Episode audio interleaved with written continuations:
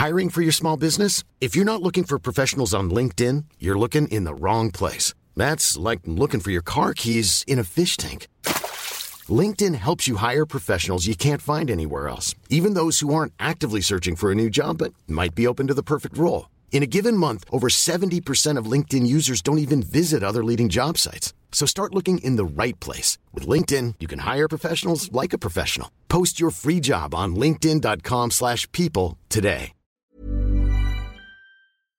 以下节目包含成人内容，请在家长指引下收听。欢迎收听文化土豆，我是伊康糯米。今天是二零二二年六月四日，我们和北京连线的雨林还有高高一起录一期误读会。这期的书目是高露莹选择的，南非作家也是诺奖获得者约翰·马克斯韦尔·库切，很多人其实就叫他库切。然后他的这个名字。怎么用英文念？我也听过非常多的版本。我现在在我我自己是念库切，但是我完全不知道这是 这是否是正确的。所以有有能够讲 Afrikaans 的人，可以听众麻烦写信告诉我们。今天我们要聊的这本书是他八零年可能是在国际啊、文坛立足，就是呃一炮而红的，叫《等待野蛮人》，一本不长的书，可能就是比。中篇长一点，但是比大部分的短呃长篇小说都要短。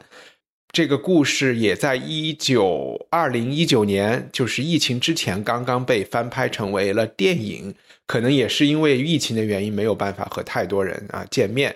呃，这部电影现在就同名同名的一个，也是叫《等待野蛮人》，主演是 Mark Rylance，然后 Johnny Depp 现在非常啊，天天在新闻里的 Johnny Depp。还有，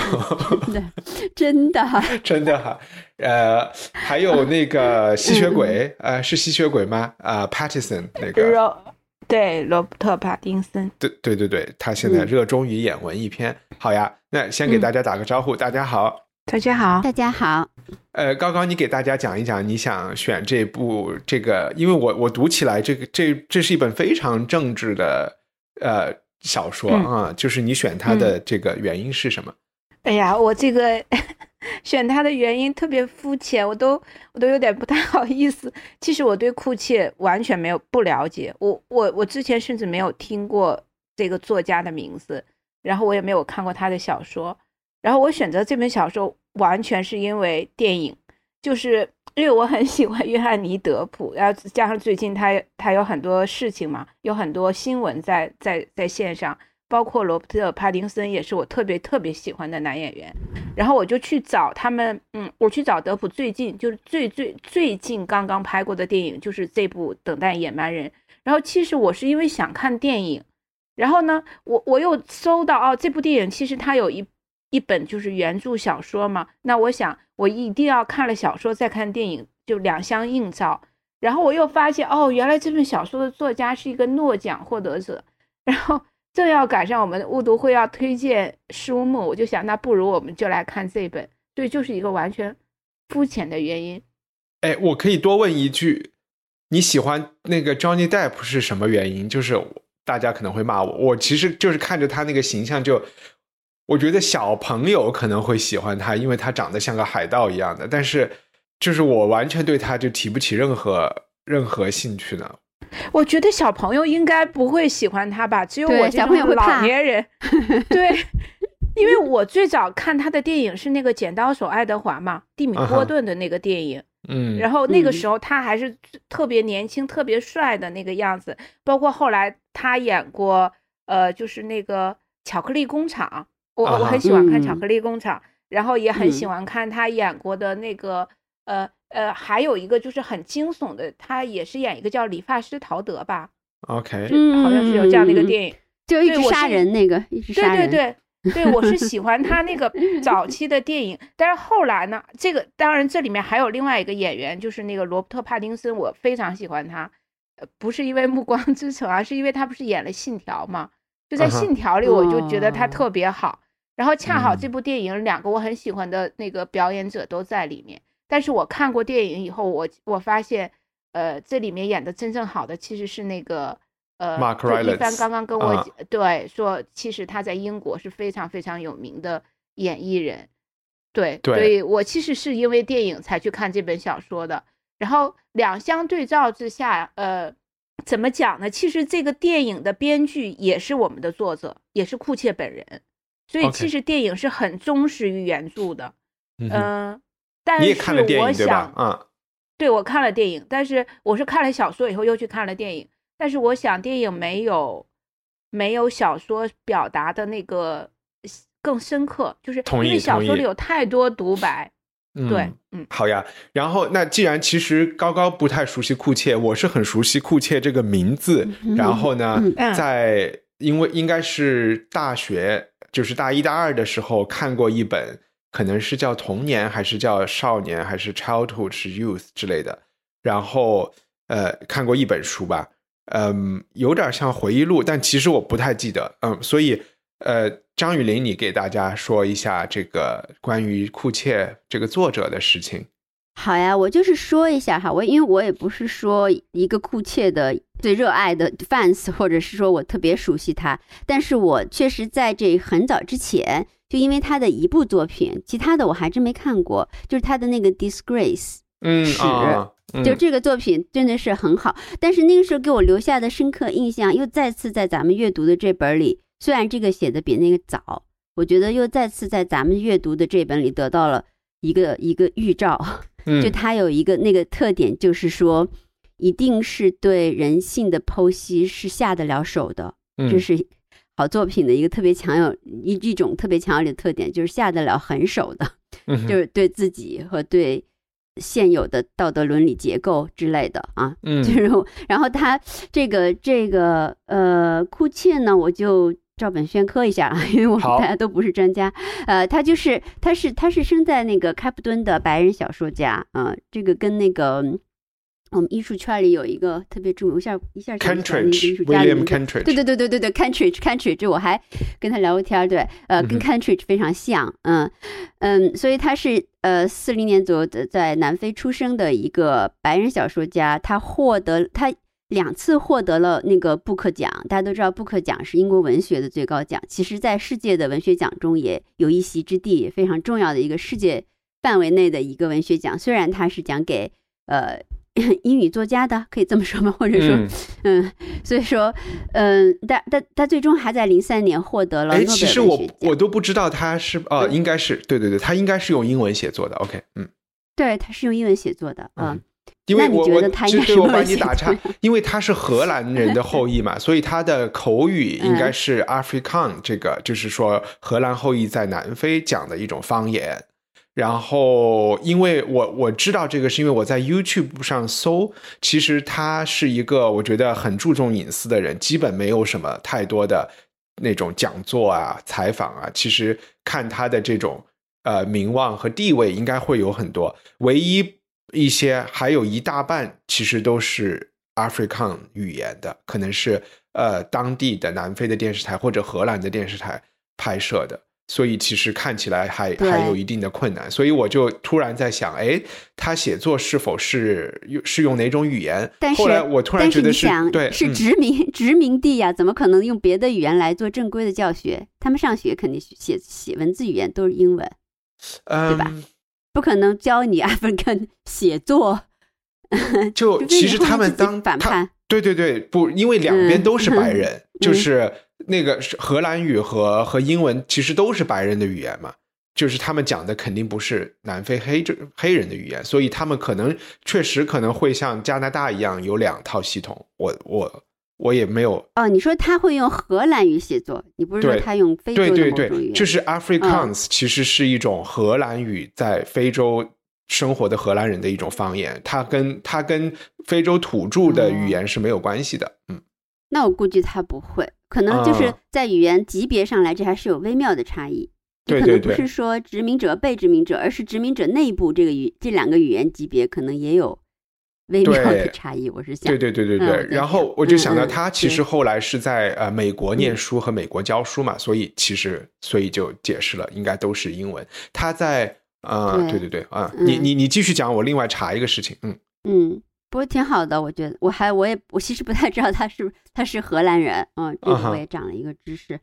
对，然后他又得了诺贝尔文学奖啊，这这些其实文学讲不讲的，呃，是一个方面的说明。但是我确实，他确实的写作给我留下的深刻印象就是，就是这种对人类自身黑暗处，就对人类自身的罪恶的这种反思力，真的是蛮强的。嗯，他其实，在在美国后来就去了美国嘛，在美国读了一个博士，在纽约州立大学教文学。他七四年出版第一本小说，也就是大概在三十四岁的时候出版第一本小说。九九年第一次获布克奖就是那本《Disgrace》，嗯哼，第一次让他获奖，就是坦诚的整个说他所有创作的一个体系性的或者每本都读过，确实我不是，所以我也没法对他的整个创作，比如每一本中间会有什么联系或变化，进行一个系统的一个一个一个对一个系统的分析。但我就是觉得从读完读很多年前读过《尺》，然后又倒过来，这次我们读了他的这个《等待野蛮人》。我就觉得他有一个一以贯之的这个风格是非常嗯吸引我的。反过来会无情的，是会无情的剖析和鞭笞自己所在的阵营和自己所在的道德体系的那么一个人。嗯，那你还记得尺的情节吗？就是尺也是跟帝国有关的吗？呃，其实是有，其实是有关的。他的东西妙就妙在，他一定是跟帝国和性都有关的。啊，这个事情可能是男性，对吧？因为因为他的形象是西方白人男性，嗯哼，其实他也是这个是也是诚实的东西，不是说他有意要来写政治，政治和性就大大大概其说都是 是两个最主要的问题啊。但是他是一个西方白人男性，索性就深入他的这两个点，对吧？一个是他这个这个史的情节大概简单的简化来说，就是说他也是一个知识分子教授，就像他自己一样，嗯，然后他跟一个。等于说半强奸半诱奸 一个一个他的学生啊，所以他就呃呃，比如陷入一桩丑闻。他陷入这桩丑，当然他其他也有一些别的，就是也是呃性生活的一些嗯安排，比如说他要比较寂寞，他也会定时的叫一些妓女啊或者 call girl 啊一类的。嗯，那那这个他陷入一桩丑闻和学生的丑闻之后，他就得暂时避开，所以他就去乡下。跟他女儿生活的一个农场，呃，在在跟他长期不见面的女儿在一个农场共同生活。那有父女间的这个，就是说很久不见面，你知道有代际间的这个磨合。那么在在这个农场上呢，发生了一件事儿，就是他女儿被几个黑人强奸了。哦，shit！然后这个强奸，对，呃，就是强奸，而且是几乎当着他面的一种强奸。然后呢，而且他也受了伤。然后这种。这种暴力事件发生之后，就变得不了了之。这个女儿还怀了强奸者的孩子，嗯哼。所以这个耻，这个 disgrace 的这种种种的转化，就是其实在里面都有关系，对吧？因为她是一个，她她的女儿是一个白人知识分子家庭的，受过好的教育的，就千金小姐，对吧？可以说是千金小姐，嗯。但是她是被被殖民的人，或者是对吧？是有色的这个强奸。然后这里面的 种种的东西，而他女儿后来就爆发一种很，不叫做，就是有点扭曲的这种感受，嗯，可能其实在这本我们读的这本书里面也有这个，也也有非常 深刻的这种通过身体来表达这个意识形态形态造成的这种大恶，通过性关系的一种反应。然后他自己呢，当然原来会觉得自己在。的性或者掌控上是蛮优越的嘛，他要是教授哈，反正那个学生也是一个权力地位，然后别的事情，就总而言之，这这本书也是描写的是很有意思的，是很细腻，或者很多地方是很不留，就是说很不给任何人，包括这个主人公留情面的一种剖析。嗯，这个 Discourse 里面有一种特别深重的，我觉得这两本书里面都有一种特别深重的。其实是也有基督教、天主教里，基督教里面那种罪的那种情节，嗯嗯，对，就让人想到他其实可能和美国的菲利普罗斯还挺像的，而且写的也是一个被翻拍的电影的叫《人性的污点》吧，《Human Stain》。Anyway，我们得赶快回到今天要聊的这个上面。关于我另外一个有趣，就是我自己感兴趣的，就是库切，他是他是芝加哥大学有一个很有名的委员会叫。Committee on Social Thought 就是有一种社会思想的这个委员会，它是一个，它是一个呃，这个委员会是相当于是发 PhD 文凭的，是审审核 PhD 的，在这个社科领域。然后他的委员，呃，就包括从汉娜·阿伦特啊，啊，T.S. Eliot 呀，然后库切自己，还有艾伦·布鲁姆也是批评家。这个 committee 曾经有一个很有名的书单，就是这种西方文明的必读的这个书单，是一个我其实一直想在书店里做一套的，好像有。一一百本两百本书也稍微有一点多，但那个书单是我一直想就是收藏的。回到今天要读的这本书《等待野蛮人》，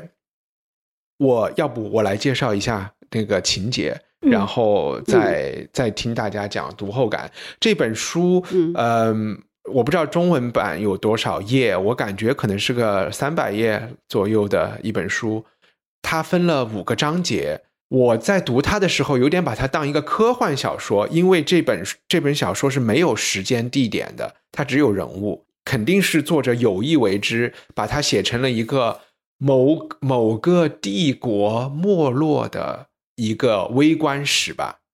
它是以一个帝国边陲的一个巡抚也好，或者是一个执政官也好，他的回忆录的对于某一段经历的回忆录。然后从这个回忆录中折射出当地发生的一个地方史，然后再折射出整个这个帝国，它已经到了一个在衰败的这个过程中的一个景象。这是我整整体的感觉啊。然后它分的这五个章节，如果我把它说快一点，第一章其实就是介绍了一个从中央从首都派来的国安吧，来镇压，应该是来镇压边陲。就是中央认为边陲可能出现的一些啊骚乱的现象，然后这个地方行政官就是我们的主角，他就接接待了这个这个钦差大臣。呃，因为我看的英文版，所以这些用语都是我自己翻译的，你们待会儿就帮我纠正一下。然后。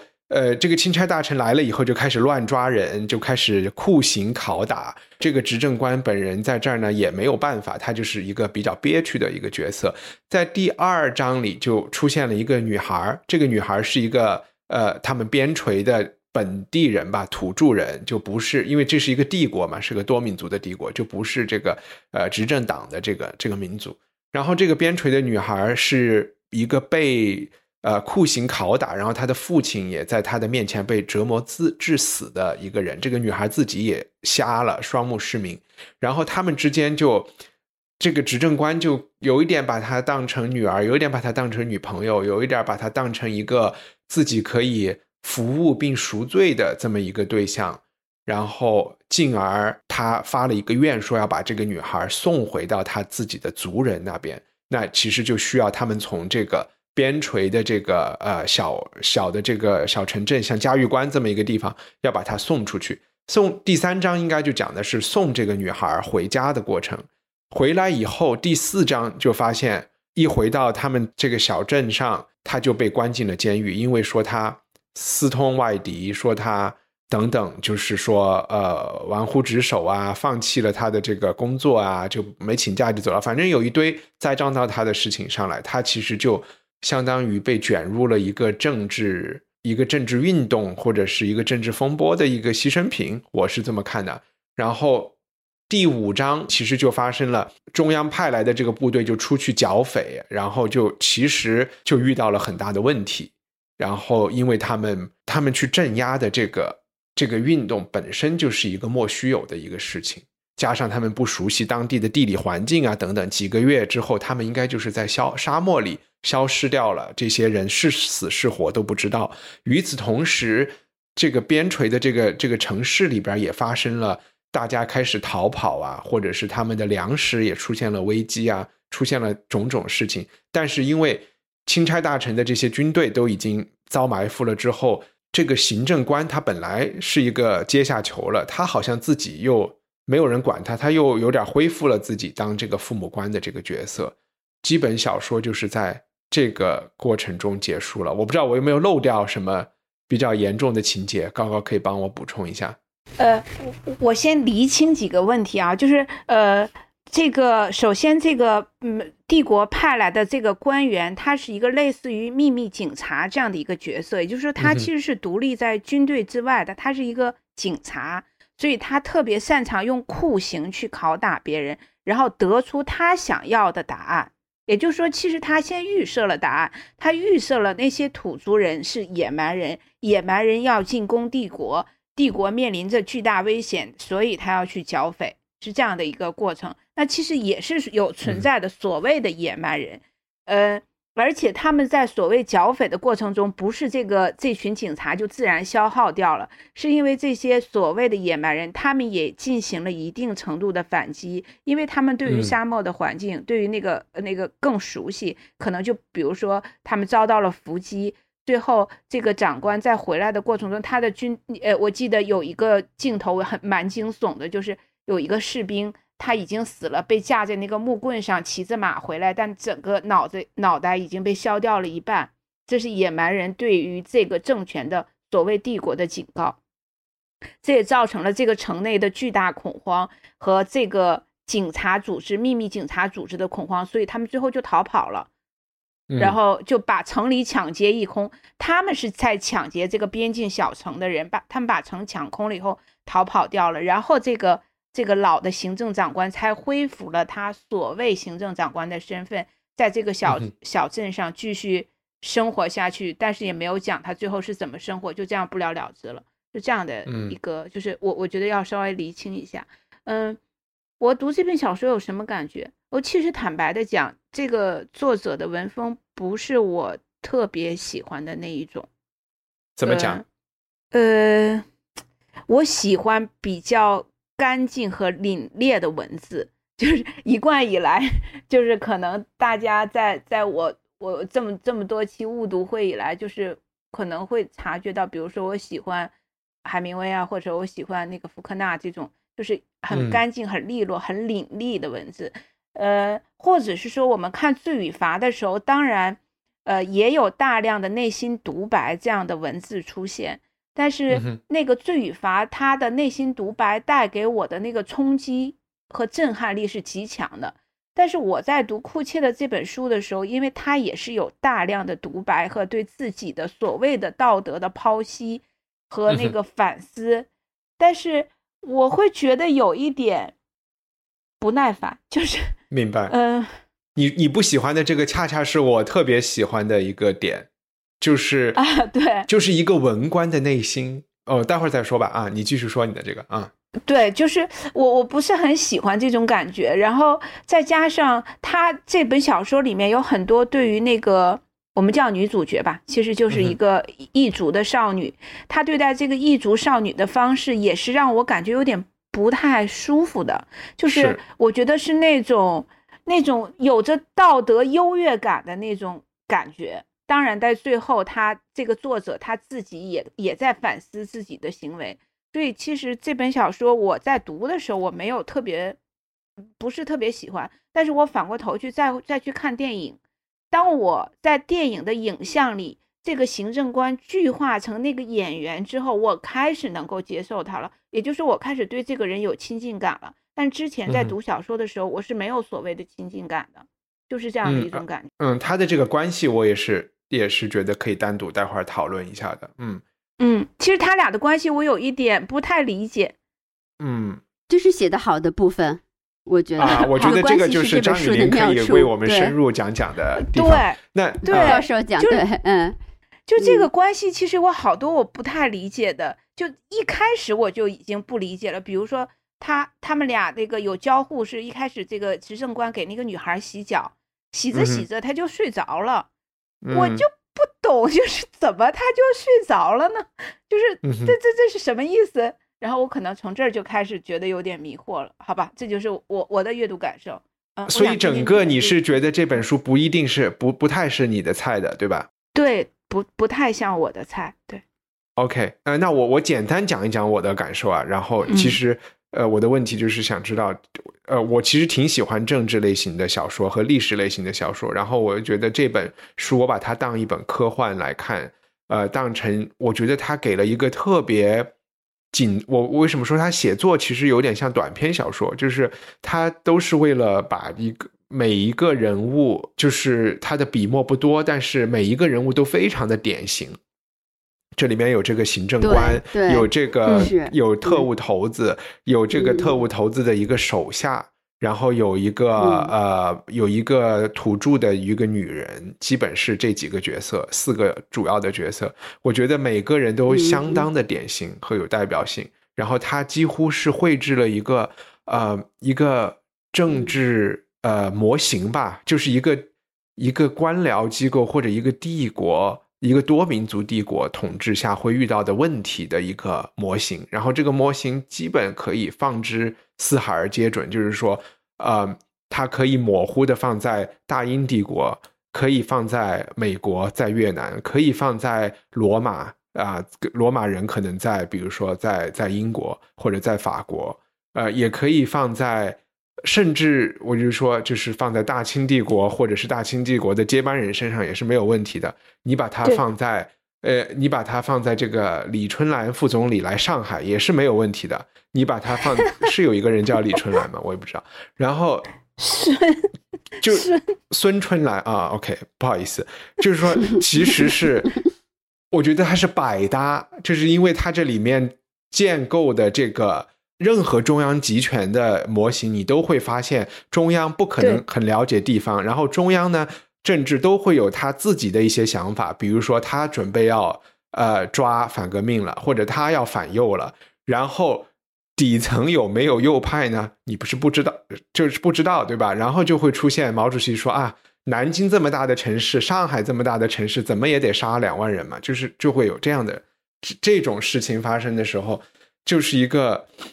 帝国不可避免的。然后在基层做事的人，你就一定会有长期和老百姓的打交道的父母官，他会日久生情，然后他会了解当地的风俗，甚至喜欢当地的女人、或者男人，然后他会他会觉得任何事情都不是黑白那么分明的。然后钦差大臣往往都是又红又专哈、在这个这本小说里有这种刚刚从军校毕业的，掌握了非常多的词汇，但是没有任何对人性的理解，或者是对呃具体事物的理解，他们之间会出现的冲突。所以我我是觉得是一个特别特别完美和精美的一个一个教育模型啊，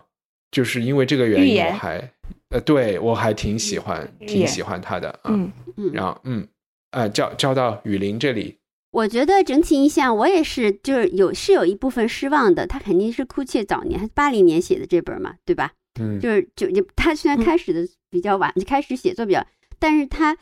写作我觉得没有肯定没有尺那么成熟。恰恰这个原因就是因为他的里面这个这个人物有复杂性的，就是这个行政官和那个姑娘，乔尔啊，女对，和那个姑嗯娘她有一点，她有一点就是说，呃，她有她有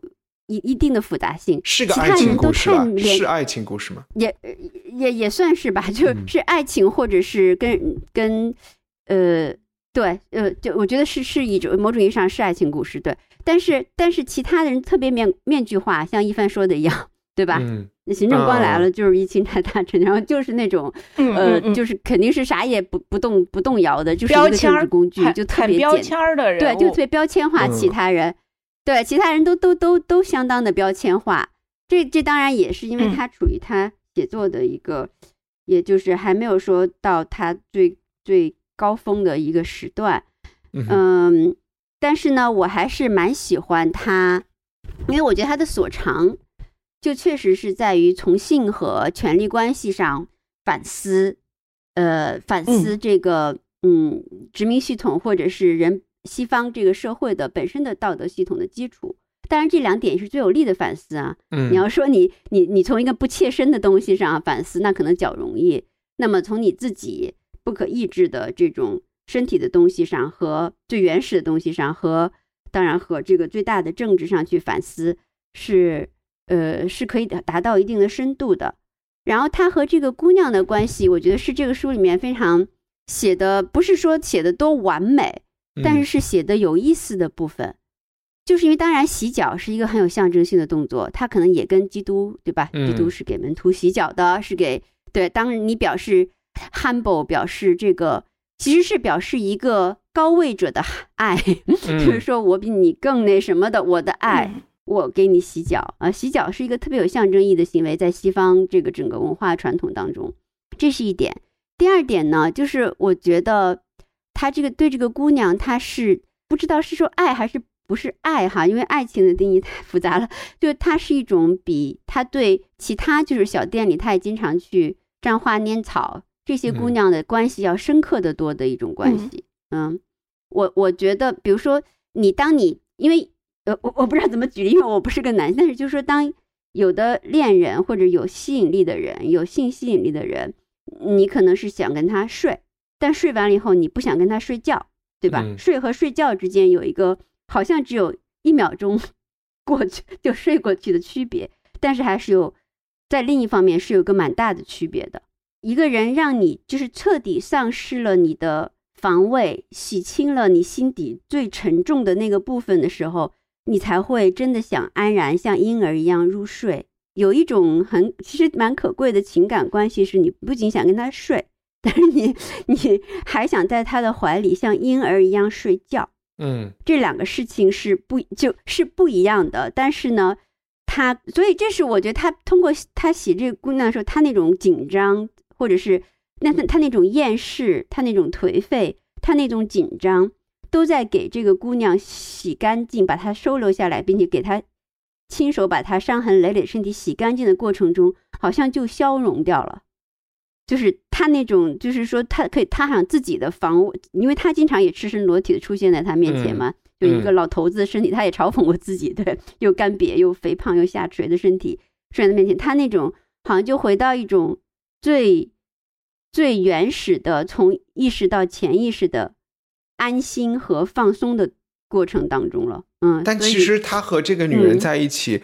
因为他是个盲人，其实就是呃嗯盲这个意象一直出现。这个呃就是北京不是北京，就是首都派来的这个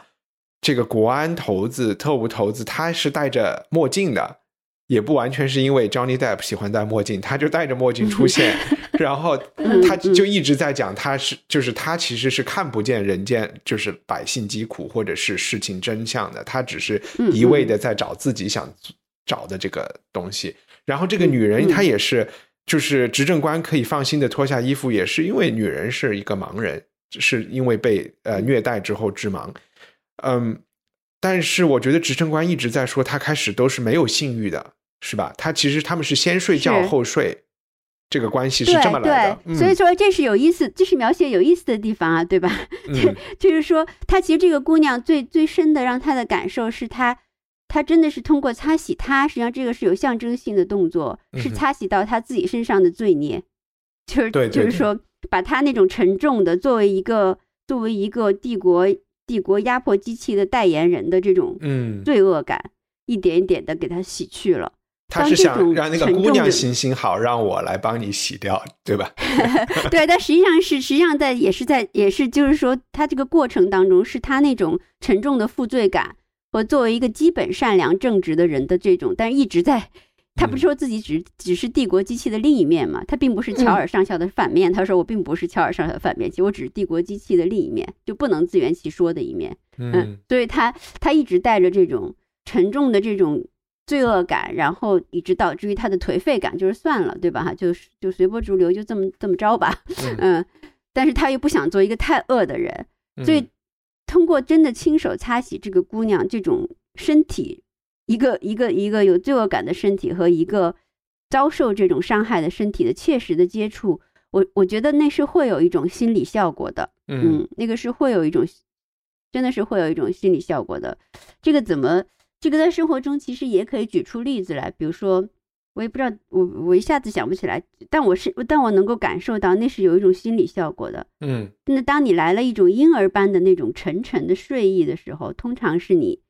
真的觉得，首先你的你的道德感是清明了，嗯你不可能压着一个深深的罪孽在你身上，然后你是，嗯，你在这个人面前是放松的，就彻底可以，呃呃，有一种莫名的，就是说信任，嗯，我觉得这个是一种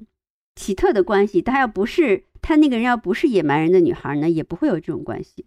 但他们俩本身肯定是之间是有一种吸引力的，就是从一开始就就有。然后这个行政官也说自己年纪大了，成天就是睡觉。但是他也说他睡觉也是因为就是因为这个世界太复杂，他有点不想管。我觉得很有趣的是，嗯，我我回忆一下他在怎么说的，就是在我呃书的一开始，他讲了自己的治治理之道吧，他就是一个。嗯，我为什么一开始一直觉得这个人特别像一个中国的文官？然后我也其实不太愿意会说他是一个针对西方文明、西方帝国。虽然这好像是一个最恰当的，呃，安放这个就是把它安放在现实社会中。我真的觉得他提供的这个问题是一个，我相信印第安人的帝国，或者是啊南美人的帝国，或者是土耳其人的帝国都会都面临过的问题。他中国的部分，这个人让我想到中，一个是中国的文官喜欢退休了写一个东西来夸自己，这本书有这个有这个呃可能性啊。然后另外一个一个原因就是他是一个特别嗯道家清净无为的人，他是希望尽可能少的去触摸这个社会，然后或者是去呃去干涉大家的，不管是生意也好还是。呃，法律也好，他都是很想尽量少的干涉当地人的生活。然后他曾经说过，他希望他死了之后，这个呃，这个帝国的报纸就只是轻描淡写的两三行记录他的人生，就说这个人就是一个追求清闲的人。这个清闲和这个无为之治，是让我觉得他，或者是都让我想到库切是否是也有了解过，就是相当于道家的这种这种无为之治的。呃，大治大国如如争小仙的这种这种感觉，再加上他执政官本身又是一个考古爱好业余考古爱好者，好像他的房间里就是那种文房四宝多堆的特别多的那种感觉。就我其实看这个有一种总把他想象成一个一个一个中国古代的官员，就对这个点就是说他他他不一定是在影射一个英国官员，嗯。呃，对的，他他肯定写成就是说地就是时代具体地点不明的企图，就是要影射，像你刚刚说的那个是对，就是他要影射一切这种类似帝国的帝国的结构，嗯，和这种呃殖民啊，就是说呃对，就是一个强势文化对一个弱势文化的这种掌控或者是压制的这么一种结。I'm Sandra, and I'm just the professional your small business was looking for. But you didn't hire me because you didn't use LinkedIn jobs. LinkedIn has professionals you can't find anywhere else, including those who aren't actively looking for a new job but might be open to the perfect role, like me. In a given month, over 70% of LinkedIn users don't visit other leading job sites. So if you're not looking on LinkedIn, you'll miss out on great candidates like Sandra. Start hiring professionals like a professional. Post your free job on linkedin.com/people today. Millions of people have lost weight with personalized plans from Noom, like Evan, who can't stand salads and still lost 50 pounds. Salads, generally, for most people, are the easy button, right? For me, that wasn't an option. I never really was a salad guy. That's just not who I am. But Noom worked for me. Get your personalized plan today at Noom.com. Real Noom user compensated to provide their story. In four weeks, the typical Noom user can expect to lose one to two pounds per week. Individual results may vary. 够，他肯定是有这个企图的，嗯，但是我倒觉得不见得道家吧，因为就是这样，当当你在一个政治的机器里的时候，就像有一句话，不是说你要用做英雄的勇气，你才能够做一个诚实的普通人，就是你想说我只做一个，就是说善良正正正基本道德基本有道德底线的普通人，其实很不容易的，嗯嗯。所以你说的这个这个少校还是叫上校啊？他是。Joe 这个 Captain 上校上校，他好像对，他在知他在感觉到这个行政官有一点反骨，或者是有独立思考能力的时候，他对他说：“我感觉你好像想要当呃，要要当一个英雄。”然后他就说：“你是想在想青史留名？”他就跟他说：“我跟你讲，这里是边陲，这里没有历史，就是你做的一切的牺牲，其实都是都是无谓的。”嗯。然后一帆，我来，呃，我嗯来，我来补充两个小点啊，就是你刚刚你讲到，就是你觉得作者他似乎身上有一些中国文人或所谓中国文官的特色，就我嗯想讲一些他跟中国的一些联系，这也是我在找资料的时候发现的。第一呢，就是作者库切其实他研读过毛泽东的作品，OK，他曾经在阅读一篇叫《毛泽东论文学与艺术》的时候，他在一段文字下面画了一条线。这段文字是这样说的：“我们今天开会，就是要使文艺很好的成为整个革命机器的一个组成部分，作为团结人民、教育人民的有力武器，帮助人民同心同德的和敌人做斗争。”他在这一段下面画了线，当然他没有去给别人解释他对这一段文字的理解是什么样子，但是嗯说明他其实已经在这个里面有感知到，呃，这个庞大的机器和文艺创作者之间的这样的关系。另外一个呢，就是这篇小说，它其实最早呢是在一九七七年九月创作的时候，因为我们在这这篇小说里面是看不到具体的地点的，就是我们不知道这个故事发生在哪儿。可是作者其实他是他心中有一个设定的地点，就是丝绸之路的楼兰区域。然后这个女主人公她这个野蛮人的这个女孩子，她想象她是一个蒙古族的女子，所以当然在电影里她也真的找了一个蒙古的模特儿，就是女模特儿来演这个女孩子。然后你我们也可以发现，就是这个女孩子在跟在电影里跟族人交流的时候，引用的是蒙古语。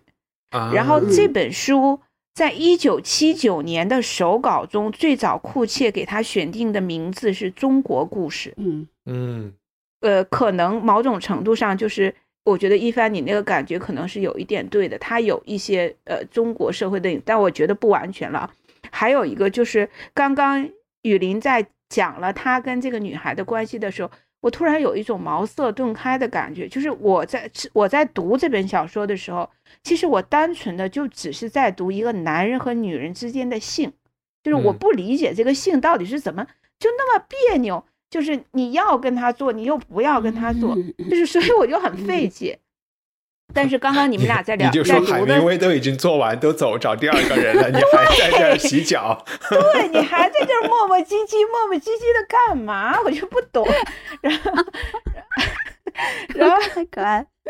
后来我我突然之间我想到，其实这个作者用这个女孩子，她是一个隐喻来隐喻来着，嗯她不是一定要描述是嗯男女的关系，她其实是可以嗯是殖民者和被殖民者的关系，也可以是一个主流主流文明与与非主流文明之间的关系，也可能是一个统嗯治者与被统治者之间的关系。而作者恰恰的是，恰恰想表明的就是在这种这段关系中，他的那个心态的那种复杂性，嗯，就是那种呃人性最幽微之处的那种小细密的东西。我觉得这样我就可以理解了，它嗯并不是男人和女人之间的那个单纯的性的关系了。嗯，就是我对我就他好像能嗯懂了。嗯嗯因为这个人是一个，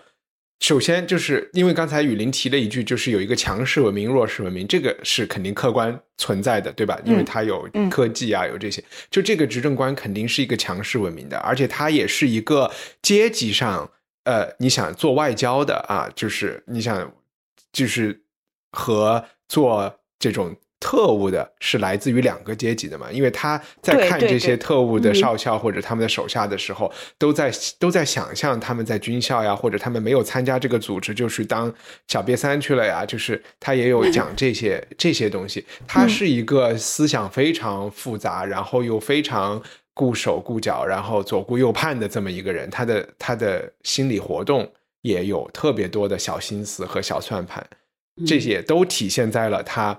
要不要去爱这个人，他有没有能力去爱这个女人身上。当然，其实这个女人，我们说她是弱势群体，弱势怎么样，她心里也很复杂，对吧？就是对，对，就是她形象也不单纯，虽然她是一个单纯的形，就是她的嗯。人设在里面应该是受害者简单的人，嗯对，对。简单的受害者，但是他的描写是比较细腻和复杂的。嗯。就是说，你看，比如说，他其实有两个原因，因为比如说那个客栈里的女孩儿，就是因为他已经这个男主人公是个老，也其实那种西方帝国或者帝国代言代表者，就是他是个老人，就这至少描述的是个老人嘛，对吧？可是酷老老爷爷或者老爷或者老爷爷，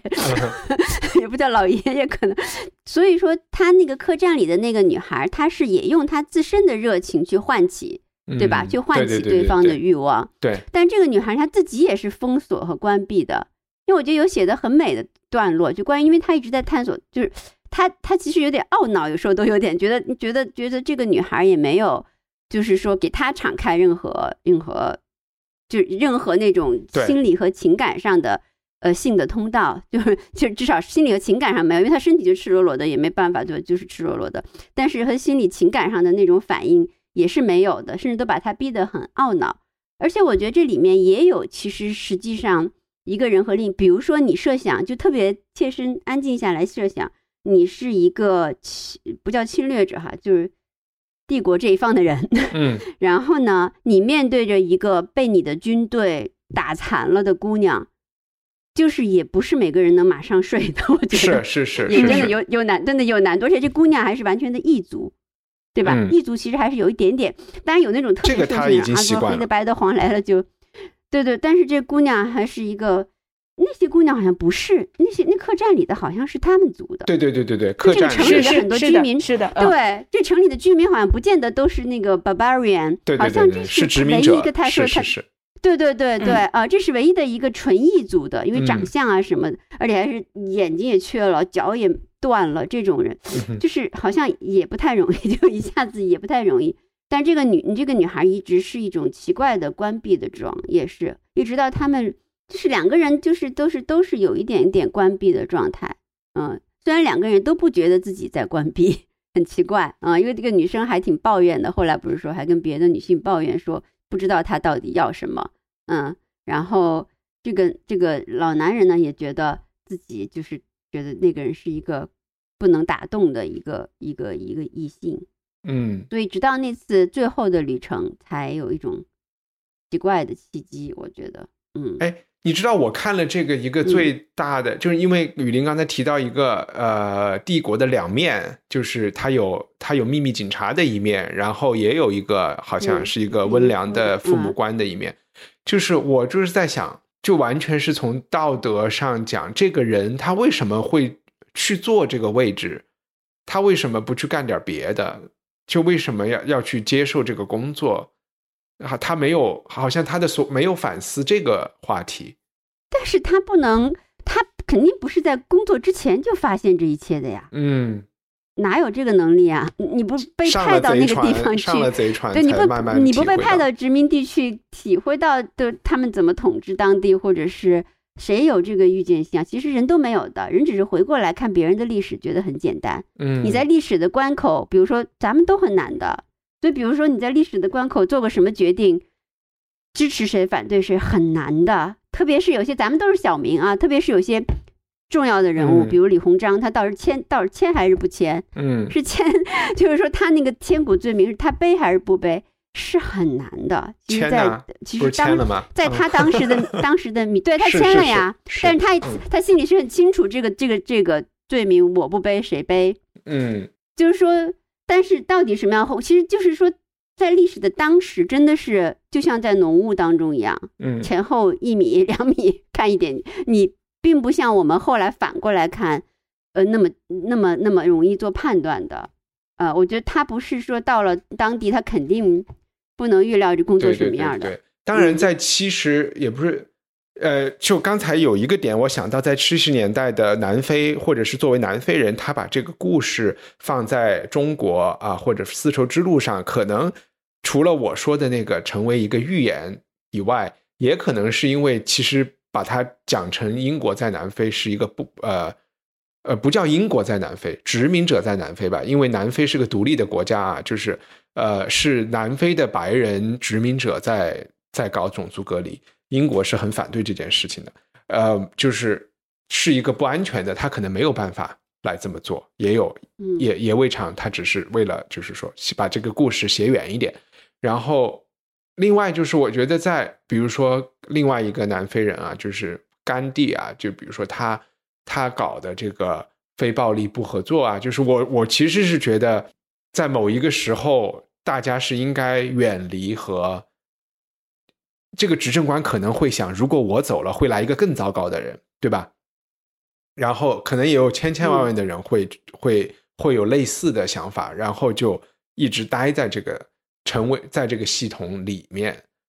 我就觉得，呃，其实是可以和他不不去和他搞这个合作和不不要给你看他写的自己借口。那段，嗯就是他不，他写的这段就是说，呃，因为我并非如我自己所希望那样，是冷冰冰的乔尔的对立面，一个宽容的欢爱制造者。我是帝国的一个谎言，帝国嗯处于宽松时期的谎言，而它却是真相。帝国在凛冽的寒风吹起时表露的真相。嗯哼，我们正好是帝国规则的正反两面。就特深对，因为他其实，对特别深刻，就是说，因为其实他他他作为执政官的时期，有一段时期也是平静的，似乎对吧？他只觉得无聊而已，他没有嗯做那么多恶，在这乔尔到来之前，对吧？没有说是呃，就是搞成这种的。他也说我们这里是和平地区，我们没有敌人，没有所谓敌人，所以没也没有什么通敌。嗯所以他这个说的特别也特别深刻，就是作为帝国机器的一部分的时候，你是不可能预先有预判的。嗯，所以乔尔上校也是知道他他在搞他在抓的这些典型是不存在的，呃，他就是来完成一个政治任务的。这个我就觉得，我觉得他是一个是他完成政治任务，一个是可能是帝国的权力本身受到了某种威胁，对需要一种对需要以另外的方式来对外的方式来巩固对内的权利。还有一个就是说，乔尔是一定要在这种，有的人是也是做了一个决定嘛，就决定嗯说。呃，这个什么什么基本的什么普通人的道德底线啊，就算了，我还是在这个权力机器中往上爬比较重要。嗯，嗯，对对他的决定一，定是这样的，对吧？一定说，那我肯定要做出些政绩嘛，哪怕政绩是我找几个敌人出来给他。嗯 我抓出几个敌人来给他给他搞了，对吧？那嗯我也是，嗯，所以说我觉得就是他们就是两，这个他说的很正确，就是两面，嗯，就是这个他们都是帝国机器的一部分，肯定的，嗯，嗯。哎呀，一下觉得好沉重啊很。耐人嗯寻味的，他是写了一些很耐人寻味的，就是所以说他特别深刻呢。他对自己就至少这个这个人这个主人公的人设，他揭露起来是就是说毫不留情的。他还嗯写了就是说我我那个。他是意思就是说，他们再折磨我，我就拿不拿不定我到底有没有这勇气了，可能就不行了。嗯嗯，然后这些看也有很多基督教那种象征，太象征了，太基督教的，对我来说倒不见得是说亮点，但就很明显。他比如他在乔尔，他最后跟乔尔不是说了一句话嘛，说罪恶潜伏在我们身上，我们必须自己来担当。他嗯说不关别人的事儿，然后又指指自己的胸口，指指他的胸口，嗯，嗯 就是说是就是咱们就是咱们就是罪本罪恶本身，嗯，所以对，然后他也他而且对，还有高高说的那个，其实他对他跟这姑娘的关系，他你说的特别对，有一面我忘记了说，就是确实是高高那个感受，他开始是这个姑娘像他一个呃赎罪的工具一样，是很也是某种意义上是很被物化的，就像一块肥洗罪恶的肥皂一样，或者是怎么样啊？所以，所以他就说，那我，呃，我把他这样工具化，但是我始终又想说，从他那儿得到男女的欢爱，想要开启他的秘密，对吧？想让他对我敞开内心。那其实我我拿我这么去洗它，其实跟那些拷那些那些人去想通过拷打来开启它有什么区别呢？他不是，一直在一直在反，但是但是关键就在这是他自己写的，就所以说嗯。这个、这库切了不这他就不管他就文风咱们喜不喜欢这本儿，这就是嗯。他一贯的，就是说很下得了狠手的地方雨。林，这就 是我不舒服的 点，就是我觉得，嗯。就是我在看到这一段的时候，我的心理感受就是你刚刚讲的，嗯你这种为他洗涤的方式，跟那些人用武器去摧毁他的方式，只不过是一种，就是两种，就是一个温柔一点，一个一个强劲，但其实对他来说，对那个女孩子来说，都是一种折磨，都是一种身体上的和感情上的那种折磨。我能帮他说一句话就吗？我觉得就像核酸检查是捅嗯 鼻子还是捅喉咙，我觉得还是有很大区别的。请，就是我还是想你给我捅喉咙，不要捅我鼻子。就是，但是你可以不不捅我呀，你为什么一定要捅？对，可以不但是我觉得对对对对对，这让那个姑娘有点迷惑。但是我觉得，就是这个姑娘她肯定是在情感上受了折磨的，因为嗯她后来不是通过那个厨娘也了解到，那姑娘经常跟她哭嘛，说明她啊不知道这老头老老他到底是要干嘛什么，对，要干嘛？对。但是呢，我觉得倒是从就是说对身体的，就是他觉得他已经做好了心理准备成为性奴了，但是对对对，但是又把他对对对当一个宠物对一样的，这就这就是这么一种复杂的东西，你知道吗？因为这个姑嗯娘做的准备可能是更更咱们看起来更更更有耻烈的，对更有耻感的一种一种准备。对他就是说你你就上来把我强奸了算了，对吧？哈，我就一闭眼儿。然后你接着明天早上给我吃，给我饭吃。他可能做的是这种准备，对因为他之前不是有过一些男人嘛？他说也有一些男人，难免的会有一嗯些男人，你知道没办法，所以他可能做的是这个准备。所以这个准备当中呢，对这姑娘的羞辱也不少于 是是 洗她。我觉得这个动作只是给她带来了无限的困惑和情感上的这种折磨。对对嗯对，但是，身体上呢，你其实她就又好又舒服多了，她有好有的嗯睡，有的吃，然后有的有的这个，但是情感上她就有点不明白，到底应该怎么对待这个人，是应该真心去爱他呢，还是应该就她确实有点痛苦在这个在这个问题上。嗯哼对，所以说这就是你知道吗？你把这个事儿写的，咱们都有点拿不准了。我觉得这就是一本书好的地方，嗯就不是特别对，就是就是，但是他写的又很真实，就是我觉得是可能发生，不是说那种假到你就觉得我完全是就、嗯就是对啊，就是不就是真的，他写的就很真实，而他自己这个人后来也有反思，就是他不知道。但只有那种真正的善意、真正的善意、货真价实的善意开始的时候，比如他真的带他回到野荒野里去，真的有意要把他送回去的时候，嗯，我觉得这个时候双方就是说都对，那个也是很有象征意味的，才有一点和解的可。能性哈，嗯这这种真实的善意，就是说释放出来了，嗯就真的是为他做一件只为他的事情，而不是为他自己洗罪的或者是求安心的事情。而而且我觉得书中有一个细嗯。节，就是我觉得这个嗯。老人被这个女孩真正的震撼到的一个细节，就是他们在那个沙漠里不是遇到风暴了吗？然后嗯这个女孩其实嗯。她腿是呃，她腿是残疾嘛，然后她眼睛又看不到，所有的人都嗯。已经失去方向，不知该怎么办，马儿也乱跑的时候，这个女孩她就嗯。呃驾着两匹马站了起来，他搂着两个马的脖子，对，然后喃喃地说出一些他们听不懂的话，就站在这个沙沙暴中，然后两只马就安静下来，就这样直到沙暴离开走开，然后这个女孩儿就是他在这个女孩身上发现了一种他不具备的能力，就这个老人他不嗯。具备的能力，这个嗯。女孩似乎对沙漠这个环境更有适应力，她跟嗯。动物之间更有嗯这种，所以也就是在这件事情发生之后。这个女孩主动的找到这个老男人，跟他发生了关系，嗯，这是他们俩第一次发生性关系。然后这个老嗯人，他们俩好像只发生了两次性关系，都是在这个沙漠里，对吧？对，第二次好像还没有结束。我第二次对对 对对对对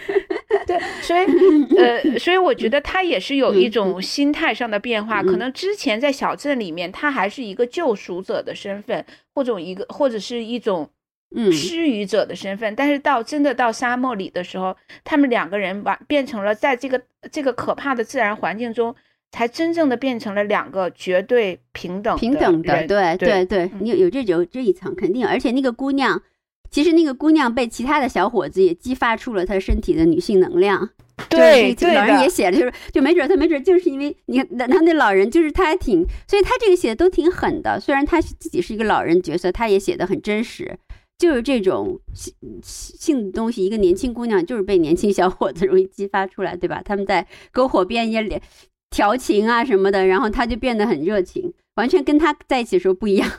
嗯嗯在沙漠里还发生了一件很有趣的事情，我觉得这个也是，也是我今天看来，就是比如说在美国讲白人和黑人之间问题上啊，或者是什么的，会挺有参照性的。就是这个老头他把女人送送给他的族人之后，他想买一匹马从这些人身上，因为他们少一匹马，他就拿了一大坨银子，拿了一锭银子给给他们，就说买马。然后对方的这个男人就把这个银子拿了，就说：“嗯这个银子就是我不抢你自己有的马的价格啊，你还要从我这买是不可能的。”就虽然说就是说这个执政官他在 他觉得自己已经是非常嗯非就是拿出了对对对拿出了很多钱来买这个马，是一个很礼貌很尊重的举动。但是对于那边人来说，你们作为作为迫害我们的人，你现在就是以为我们可以做这种交易啊，还还好还要有一种优越感，简直就是。拿这个钱来买我们是不可能的，就是他也应该明白了自己的这个行为的可笑可笑之处，这个蛮有趣的。另外一个，我觉得，嗯，也也蛮有趣的事情，就是我们刚才一直在说从帝国的这种它的一个呃内在的内在问题来看这个问题。另外一个角度就是从呃游牧民族和农耕文化的必定会出现的冲突，因为这些帝国最后其实就是很他们。嗯，这个帝国就是一个农耕文化，对吧？然后他也会发现，这个农耕文化对于游牧民族是有一种腐蚀性的。他有讲这些，呃，他们抓来的犯人在这个城里边几天之后就会觉得，哎，定点儿有饭吃啊，有牢饭吃是一个 很好的事情。然后，对对对，他们很喜欢就 对他们过冬喜欢在在城墙外安营扎寨，然后就会和这边的人。出现一些买卖、一些交易，他们也会发现，他们根本就不知道怎么存钱、怎么计划，很快就就是把全副家当就去换一小杯酒来喝掉啊，或者是就赌掉了，或者是就嫖掉了。然后他也这个执政官特别不想让这些所谓的盲流在他们这里生活，也是出于他们会觉得，嗯，就是在他他认为这种腐蚀，第一是有点破坏他们本民族的。传统，第二是因为他们驾驭不了嘛，然后第二是因为他们就成为了殖民者心目中对他们这种野蛮人的想象，就是他们不学无术，对吧？然后他在他的内心里是很纠结的，但是整个这个历史的这个走向，好像又是一个不可避免的一个朝农耕文化走的这个方向。所以在书的末尾，他好像最后几几几段话，他也有一种憧憬。他有讲到，说不定有一天他们也会，好像有点学会我们，就是享受我们的现代文明，有点也会喜欢草莓果酱之类的。我记得提了提了一两句，这个你有印象吗？就是说他对自己的文化也不是完全否认的，他也是会觉得他代表的这个文化里是有可能在某一天大家可以更安、更和平的一起来。享受大就是所有文化的成果，这种比较崇高的憧憬。他大概说的是说，他说，呃，我要生活在历史之外，我不想生活在帝国强加于他臣民的历史中，甚至做帝国移民也不愿意。我也从来不希望野蛮人有一段帝国涂抹在他们身上的历史。我怎么可能相信由此而来的羞耻正是我一直承受的呢？嗯，他说。我我我经历了一段多事之秋，却不比一个母亲怀抱里的孩子更明白发生了什么事情。这个镇上所有的人里头，我是最不适合写回忆录的人。铁匠用他悲伤和哀哭道出的历史还更好些。当野蛮人尝过面包和桑葚果酱，面包和醋栗果酱，他们会被我们的生活方式征服。他们会发现自己的生活少不了会种植太平洋谷物的男人和熟悉美味水果的女人。许多年以后的某一天，当人们在这个地方挖掘废墟时，他们会对沙漠居民留下的文物更感兴趣，而不是我可能留下的什么东西。他们这样想也完全正确。就是他，我觉得他说的很，就是他其实没有做出一个判断，就是说野蛮人是可能会喜欢，但是喜欢之后是好是坏，他并没有，嗯，就是有一个他就是说哦，还需要喜欢是件更好的事儿，对，喜欢是更好的事儿，或者是。怎样的事儿？我觉得他倒是嗯嗯没有没有没有提这一段。我觉得就是其实就是永恒的话题啦。就是说你们他就是说帝国有新规章和新制度，以及说你如果要把它涂抹在所谓的 barbarian 身上，那这些 barbarian 就会成为新规章新制度注意这个 contact 中的最恶劣、最底下或者最恶劣的一群。就像你说的样，他们就很快就酗酒，什么呃花光钱，怎么怎么。但是呢，其实就是说，为什么我们要把这种新规章、新制度这种所谓的进强加，步的伦理等等，强加到另外一个文化，这是现在还在问的问题，对吧？嗯，就是说，要不要都是我们都采用我们的所谓进步的概念呀、科技的概念啊？呃，就是其他文化的其他的价值观是是什么位置？这都是一直的一个一直的一个不同的，一直的一个很大的争论嘛。就从现代化以来，到了后现代也是有这个争论。就大家现在都提倡多元，可能甚至就是说，是不是要发展？是不是要部落里的人都搬到城里来，或者是嗯给他们，呃，这都是在就是大家在大家在提出的问题，我觉得也没有得到，肯定还没有得到一个完整的解释。嗯对。但我有一种感觉，就是说，嗯，是有一种傲慢，就是觉得嗯，那是肯定。你可以通过强加的手段来改变文化，就是说，其实就是刚刚回到高高刚刚讲的这个延安文艺工作论坛上的这种，就是说文艺要来服务于这个，你可以去做这个事情，但你做的这个事情是否能真正的在三代人、五代人、十代人之后还有效，是一个问题。你能不能抹掉？其实有的时候是越描越黑嘛，哈，就是你越不让人嗯做什么事情，越要让他们说你一定要忘记你的历史啊，这个事情就嗯越搞越、越麻烦，嗯，所以对，这就是我我我也觉得对，在读这本书的时候，它还是就作为一个很长的寓言故事，还是很很有用的。我其实觉得更多的是都不一定是文学课，我都觉得是政治课的人。嗯或者外交课的人一定应该给给同学安排的一个、一个阅读的东西。嗯，但是对，嗯，嗯，对我就觉得他还是 我觉得这是一关本系的时候，公务员应该读的书。做机器部件的人特别应该读的。如何做一个机器部件中 恰切的、做恰切的思考自己在机器部件、机器中嗯。的位置？嗯。但其实我觉得，就是他那种，我可能在池里面就更深刻一点儿，就是说更深刻到文化的层面，就不光是说，呃，政治啊，或者是嗯，深刻到，就是说这种，因为我不知道怎么表达，嗯，反正我印象深，嗯。特别印象，呃给我留下印象的就是他敢特别犀利的来剖析自己，嗯，嗯哼，然后对自己的作为或想法或行为，就像刚刚讲，嗯他他一边他会洗那个姑娘，然后说我洗她，仔细想想是不是跟那审讯他的人一样，这样的这样的类似的思维方式就经常出现在他的这个创作当中。嗯我觉得还有一个嗯其实蛮有趣的事情，就是如果我们真的把这件事情安排在英帝国，或者是任何从欧洲出来的这种基督教的帝国，他们都有一种传播文明的使命感，对吧？其实，在嗯这个、这部小说里，这一部分是被隐去的。来的这个上校没有他他自己没有号称有任何道德优势，他他就是一个力量和服从，他就是我就是更强，嗯，就是嗯他没有觉得这些人，说实话，他没有觉得这些人野蛮。虽然他们嘴里叫他们野蛮人，他在言语里并没有呃觉得他们是野蛮人，或者是他们瞧不起他们，也没有说他们更文明。就其实，在历史嗯中是可能好多地方是有的。其实嗯 “barbarian” 这个词的词根原来就是说非罗马的人，对对对，对，倒也不对。当然，就是说，嗯，肯定也有一意思，就是说，非罗马的人就不就不太文明 这个意思。嗯，对，就是说，只要不是罗马帝国的人，都是野蛮人。嗯就像我们说，我们在清朝、明朝的时候说外国人用兵器吃饭多野蛮，然后别人说 中国人 不用刀叉吃饭多野蛮。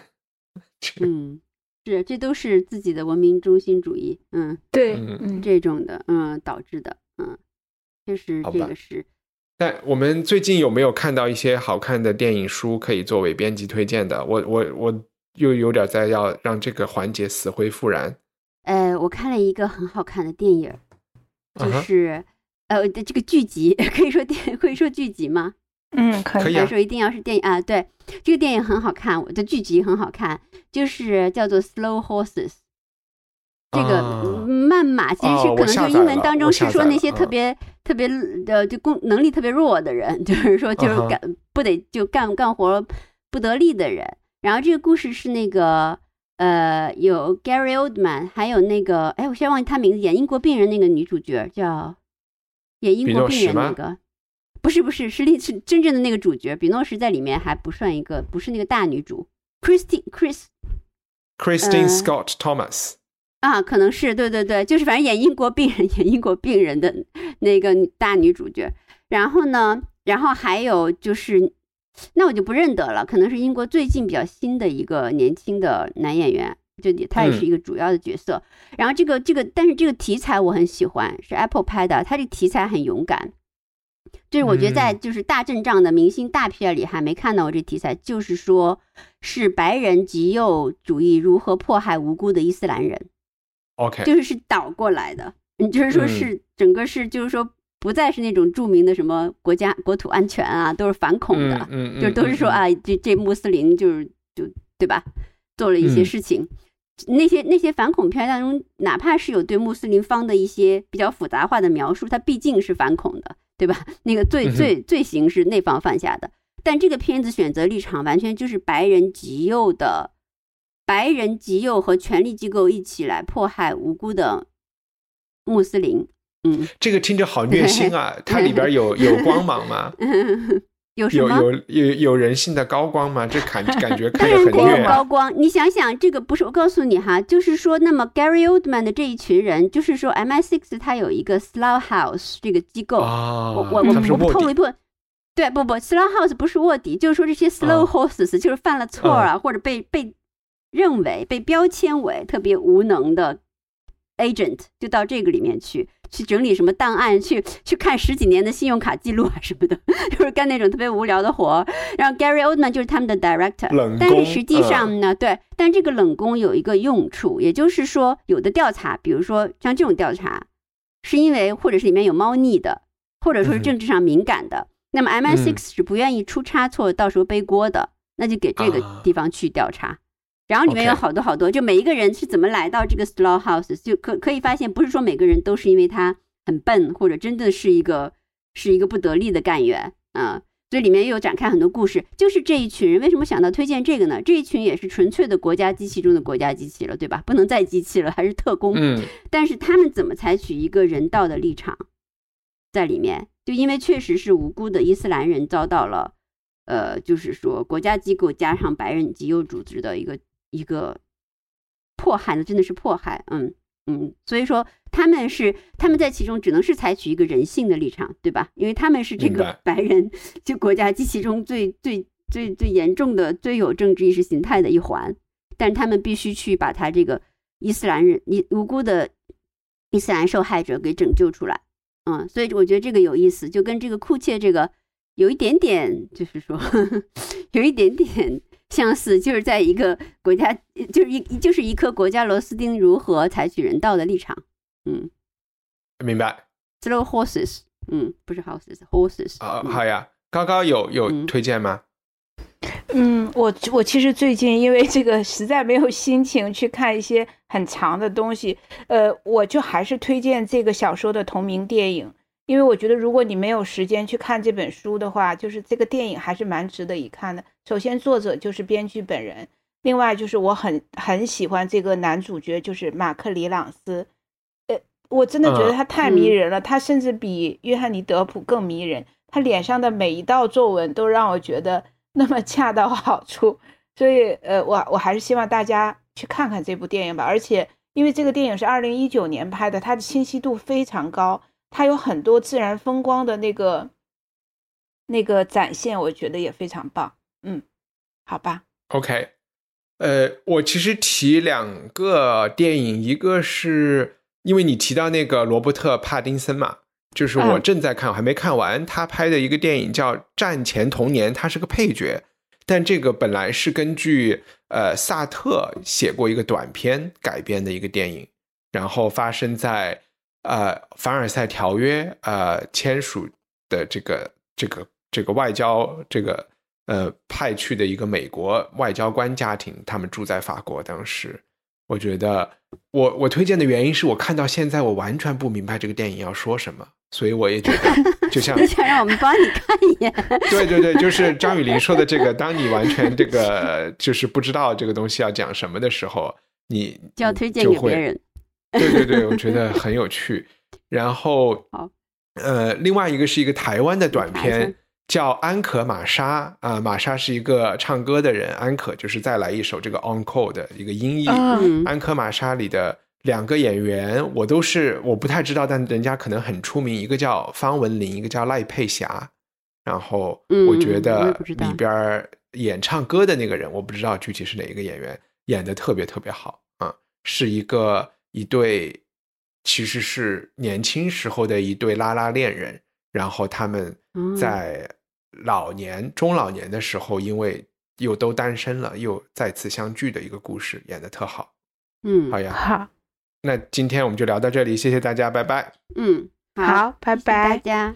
希望你喜欢这期节目，在我们的 show notes 里，你可以找到更多相关信息和链接。在我们的官网上，赞助人可以免费收听 Unpack 系列，每月分享一部经典非虚构作品。你可以在 Twitter 和微博上搜索“文化土豆”，关注主播最新的账号和发布。我们的官网是 culturepotato 点 com。Even when we're on a budget, we still deserve nice things. Quince is a place to scoop up stunning high-end goods for 50 to 80% less than similar brands. They have buttery soft cashmere sweaters starting at $50, luxurious Italian leather bags, and so much more. Plus, Quince only works with factories that use safe, ethical, and responsible manufacturing. Get the high-end goods you'll love without the high price tag with Quince. Go to quince.com/style for free shipping and 365-day returns.